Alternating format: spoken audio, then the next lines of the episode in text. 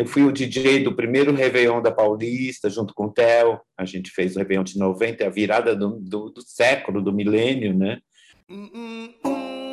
Pensando em finitude, amplitude, dimensão, no quanto a gente alcança, quer falar, quer ouvir, no vale tudo.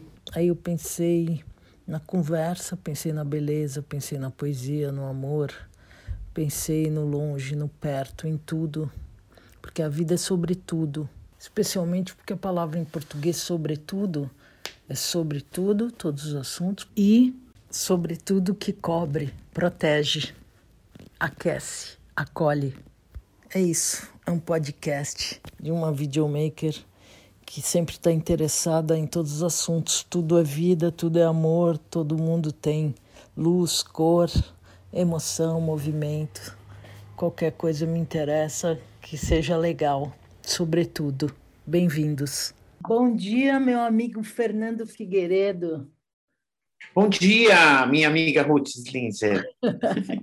Daí, Fê, é, eu quero conversar sobre tudo com você, sobre várias coisas, pelo menos nesse tempo que eu mesma me imponho nesse podcast, sobre tudo. E eu queria começar com o assunto que um dia você era chamado também um pouco senhor Lune, porque você tomava frente e resolvia algumas coisas da banda Lune, Grupo Lune, sei lá, que era é, tão legal nos anos 80, né? Começo, é, eu, eu conheci vocês em 87, fiquei pertíssimo, pertíssimo, quase dentro até 90. E aí você volta a ter um impulso maravilhoso que é colocar as músicas do Lune no Spotify. Conta um pouco dessa, desse caminho aí que você, produtor, DJ, cantor, tralalá, e, e percebe que o Lune pode estar na, no Spotify, na, nas plataformas de áudio para os que conhecem e para os que podem conhecer. Então, acho que o intuito é esse, né? Na verdade, eu, durante a pandemia, é, retomei algumas atividades que estavam abandonadas, como a leitura, a meditação, enfim, né? Algumas coisas a gente foi obrigado a olhar para dentro, né? E daí é, eu já tinha ensaiado essa coisa de colocar o Lune nas, nas, nas rádios nas, nas coisas, nas plataformas é, antes da pandemia, mas daí é, foi a oportunidade, né, para correr atrás, porque realmente sempre tem muita burocracia e muito contato que você tem que achar. Os direitos autorais foram foram no fim acabou demorando mais de um ano para a gente conseguir lançar as músicas, né? E e foi muito legal, está sendo muito legal, porque tem muita gente que, que gostava, que gosta, e gente que não conhece. E acho que principalmente a gente está tendo um olhar, um olhar agora com perspectiva do tempo que o tempo dá, né? Do, do como as coisas eram legais e como era temporal. É, o Lune realmente era uma, eu, apesar de eu ser uma, um, uma pessoa que capitaneava e catalisava muito tudo, é, era muito a, a junção de, de, de, de, pessoas injuntáveis, né, do improvável, era muito a união do improvável, não era uma união por, é, por semelhança, e sim por, por união, união de diferenças, né, e que hoje é, na época, a gente muito jovenzinho, muito influenciado pela, pelo surgimento da cultura pop brasileira, assim, a gente, eu mesmo estava muito fascinado com essa coisa do sucesso, criei no Chacrinha, tinha toda uma coisa que hoje em dia a gente a gente a gente consegue ter um outro olhar artístico sobre o que a gente fazia, né? E a gente vê que realmente tinha muita qualidade, muito muito capricho nas coisas, tudo tudo é muito caprichado quando a gente vê os vídeos que você mesma gravou. a gente vê como era legal, né? O especial que a gente fez na TV Manchete tinha um cenário que a gente planejou, tinha uma luz, tinha uma direção sua muito legal, muito limpa, né? Que na época a gente não enxergava. E a gente fazia, né? A gente fazia loucamente, mas aí agora é legal, muito legal. Agora somos espectadores de nós mesmos, né? Que legal. É Bom, eu, eu, quero mudar de. Nós temos muitos assuntos, mas só deixar que nós fizemos um, um. eu fui lá na Gazeta participar de um, de um especial do Lune também, quando era o Marcelo Machado, era TV Mix, e aí teve alguns, teve especial do, do da máfia, do Mulheres Negras, porque, e esse para mim foi muito importante porque era é, um resumo de tudo que a gente estava fazendo em alguns meses, um ano, e, e eu vi o quão apaixonante era trabalhar com vocês oito, e ainda tinha o, o Evaldo, o Nivaldo no som, enfim, o Márcio. É, mas você aí, tem é... esse especial? Você tem esse especial? Ah, devo ter, né? e esse a gente não vê faz tempo, hein? É, e o tempo, tempo, tempo que a gente ama. Para ser, para ser, isso aí eu vou cobrar, hein? É. Tá. não, é Daí, verdade. Não, pode cobrar. Daí você. São shows no Aeroanta, né? São a época de shows.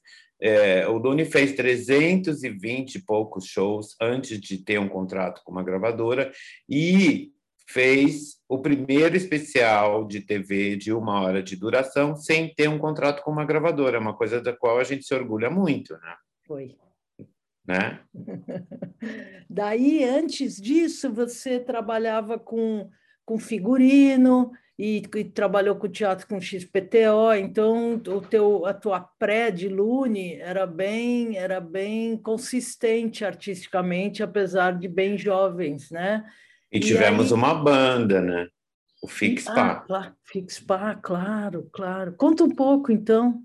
Conta um o pouco. Fixpa, disso. na verdade, eu trabalhava, eu, a gente trabalhava, eu cantei muito em barzinho, né? Nos anos final dos anos 70 para o começo dos anos 80, 81, ainda estava cantando em barzinho. Daí fui trabalhar com figurino e e daí conheci a Laura Finocchiaro, conheci o André Gordon, conheci a Vange Leonel, a Natália Barros, e daí a gente fez o Fix Bar, que era uma banda também muito nessa contemporânea dessa coisa dos anos 80 mesmo, dos Titãs, do Lobão, do, né? A gente tinha uma vertente rock muito forte, né? Tinha o Mauro e... na bateria. O Mauro Sanches na bateria, exatamente. E, e é engraçado, porque até uma vez saiu na revista G Magazine, que foi a primeira banda de atitude gay do Brasil, a banda, né? Uma banda de rock. Coitado do Mauro, nem gay era, nem. Enfim, né? É... Mas, Mas a gente não quer dizer que são. É, é exatamente. Era, era uma banda. Livre. Era uma banda muito legal e só, a gente fez, é, ensaiou durante um bom tempo, daí a gente fez a inauguração do, do Radar Tantan no segundo dia, não foi, não foi o primeiro dia, foi o segundo dia, e é o primeiro dia, o primeiro dia daquela boate que tinha na Rua Pinheiros, como chamava? Essa eu não sei. Ah, eu não vou lembrar, mas era uma boate muito legal que tinha na Rua Pinheiros, que também inaugurou. E a gente fez o primeiro, o primeiro show do, do Fixpa foi lá. E, e foi muito legal. E depois a gente uh, se separou.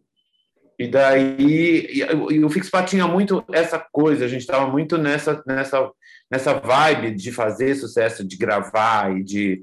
Né, gente estava muito inserido nesse contexto. Quando terminou, que a gente foi faz, a gente resolveu fazer eu, Natália e o André, que morávamos juntos na época, resolvemos fazer uma coisa totalmente desencanada. E daí que surgiu o Lune, né? Que era, era a antifórmula, né? Acho que o Fix tinha muito essa coisa na época que estava vingando do rock e rock, reggae, né? Assim, Aí a gente saiu disso para uma coisa completamente misturando artes plásticas, teatro, que foi o Lune, né? E que acabou acontecendo justamente talvez por essa esse descompromisso, né? A gente a gente por essa por esse se jogar em busca de outras linguagens é que a coisa reverberou bem mais, né? Ah, reverbera, e, reverbera até hoje, inclusive. E o, e o, tal do tempo, né? A Vange foi para o lado dela. Foi fazer a carreira solo. É, cada, é, um, cada um ecoou o seu pedacinho.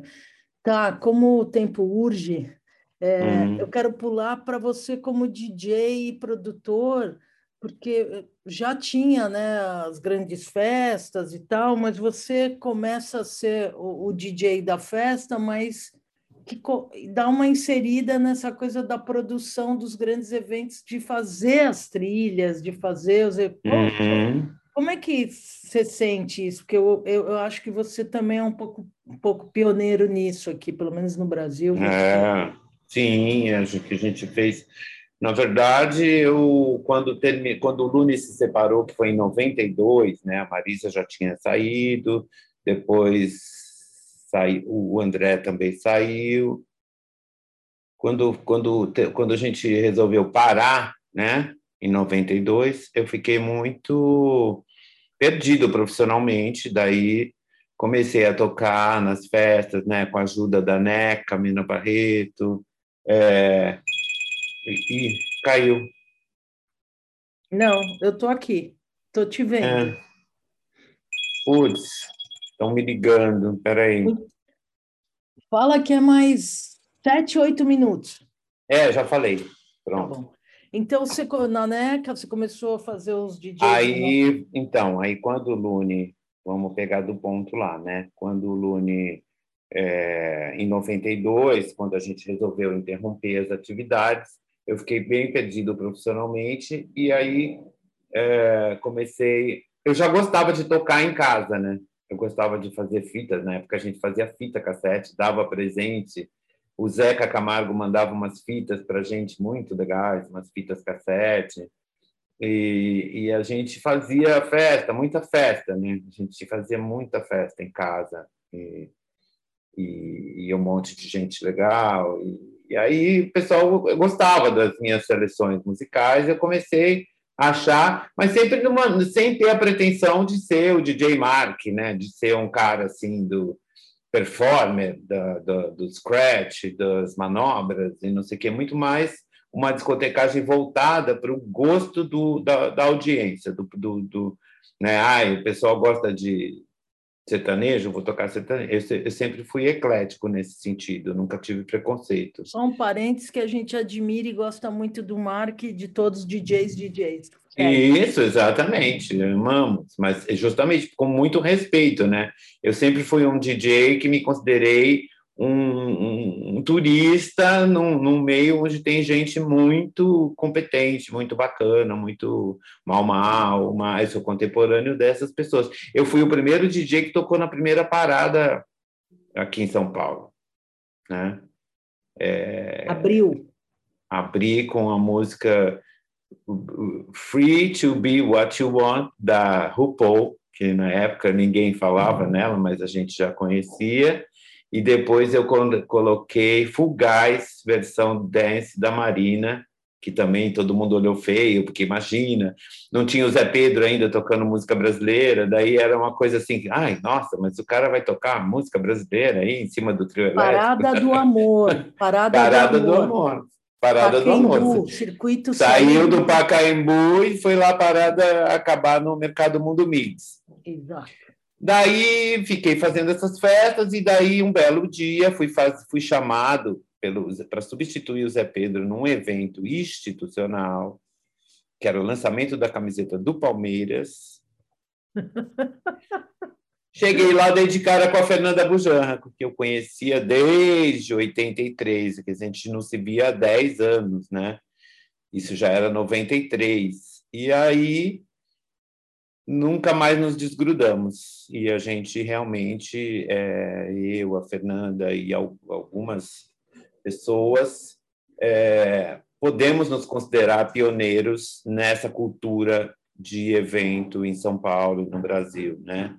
É, hoje em dia tem muitas agências, tem muita gente fazendo, inclusive sonoplastia, que era uma coisa que realmente não existia, não existia o mercado de eventos, quanto mais o sonoplasta de eventos, que é o que eu sou hoje em dia, né? Faço trilhas, é, trilha de vídeo, trilha de balé, trilha de é, car review, né? Quando lança carro, é, a gente foi se especializando nisso, já fizemos muitos eventos legais, já fiz trilha sonora para abertura de Copa das Confederações, já fiz. Aí, nesse, aí a coisa deslanchou, né? Eu fui o DJ do primeiro Réveillon da Paulista, junto com o Theo, a gente fez o Réveillon de 90, a virada do, do, do século, do milênio, né?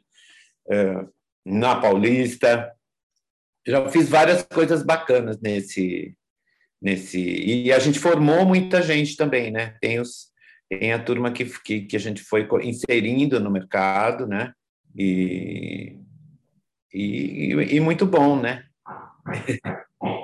E aí você compõe música, porque esse é o seu, seu coração também, né? Compõe, canta e, e você, é, nas horas vagas, você consegue, não nas horas vagas, mas ali quando dá, você também participa de um coro, de um grupo que você está apresentando, você põe um pouquinho de voz, e que eu sempre gostaria de ouvir a sua voz. é, na verdade, essa retomada, eu tenho tido muita vontade de cantar mesmo. Ontem, até, assim, esses dias, estou fazendo uns reels, né? Eu acho que essa coisa do. Nunca foi tão fácil, né? Fazer, você fazer um vídeo que fique bonitinho, que dure 30 segundos ali, mas que aí você vai ver, já tem mais de 100 pessoas ali que curtiram, aí um fala que lindo, o outro fala... É muito gostoso, né? E então, é, essa retomada do Lune nos digitais, assim, a gente vai lançar músicas novas é, que não estavam no álbum. É, também estou fazendo música para um, uma coisa, uma série aí que ainda não dá para falar. É, estamos assim retomando essa coisa, essa verve. Eu faço também músicas, né? Faço hinos e músicas, letra e música para empresas também, né? Sob encomenda, né? Mas mais do que nunca estou achando importante essa essa retomada da dessa veia musical poética, assim, né? Bom, eu ri porque passou o gato na tela, porque eu só exporto o áudio, mas eu guardo o vídeo porque eu sou videomaker e acho importante. E para finalizar, que você falou do Reels, né? Que é, você virou um expert em tecnologia, coisa que você entrou no mundo, né? Como eu, mais velho, né? A gente teve que correr hum. atrás e você realmente curte, faz, aprende as suas ediçõezinhas, os seus negócios. E eu fui uma, eu sempre sou uma das que dá like, óbvio, e falo que uhum. e acho que você tem que fazer os é, é, paralelo a isso tudo quando dá tempo, além de descansar, beber, celebrar a vida, agradecer que nós estamos vivos e tal, e a gente e a luta para ter um mundo melhor, fazer muitos seus videozinhos, porque são muito legais para dar base para você depois fazer seu gran lançamento, Fernando Figueiredo, que eu mesma, desde 90, já tenho as minhas pré-seleções e ordem das coisas. É, acho que essa coisa do do it yourself, né? Na verdade, eu sou expert em em, em, mexer com coisas que todo mundo é, que, que, são fáceis de mexer, né? Eu não sou muito bom é, no, na, na, coisa do, dos DJs sonoplatos, mesmo tem um programa que todo mundo usa e que eu tenho muita relutância, assim, porque eu gosto de eu gosto do brinquedo, gosto do lado brinquedo da tecnologia, aquela coisa que qualquer criança faz, né? esse, é, o lado intuitivo. Né? Eu, sempre, eu sempre acho que eu estou esperando o dia em que as coisas vão funcionar de uma forma mais intuitiva. Né? Vai ser. Que coisa, coisa muito complexa, eu tenho uma certa preguiça. Assim. O tal do 0 e 1 um vai funcionar para a gente, outros future hackers, está vindo tá cada vez mais soluções para os nossos não problemas, mas para as nossas vontades. Então, eu quero terminar, porque você tem seus compromissos e o meu compromisso aqui é, é até 20, 20 e poucos minutos, dizendo que um dia eu deixei na sua secretária eletrônica We are part of the next generation. Uhum. Veio agora de novo isso que eu mandei para você, e você colocou numa música, e aquilo ali é, é, é, é, é um representante do que nós somos, Fê. Nós somos sessentões, é, que o passado faz Aquarianos. Não sou aquariana, você é aquariano. Ah, é verdade, na minha cabeça você era super aquariana. Eu não tenho nada em aquário. É. Eu tenho uma lua em escorpião. Que... É engraçado, mas eu achava. e, aí, e aí nós somos conectados com isso, com o passado, a gente atua e gosta muito da vida, do presente e quer ainda viver mais um pouco fazendo coisas e aí fazendo, sei lá, o melhor que a gente puder. Um puta beijo, muito obrigada, Fê, por, por vir aqui. Ah, adorei, adorei. Sempre. Beijo, te amo. Eu também. Eu sou Ruth Slinger, quero agradecer a sua audiência, a sua escuta. Até o próximo.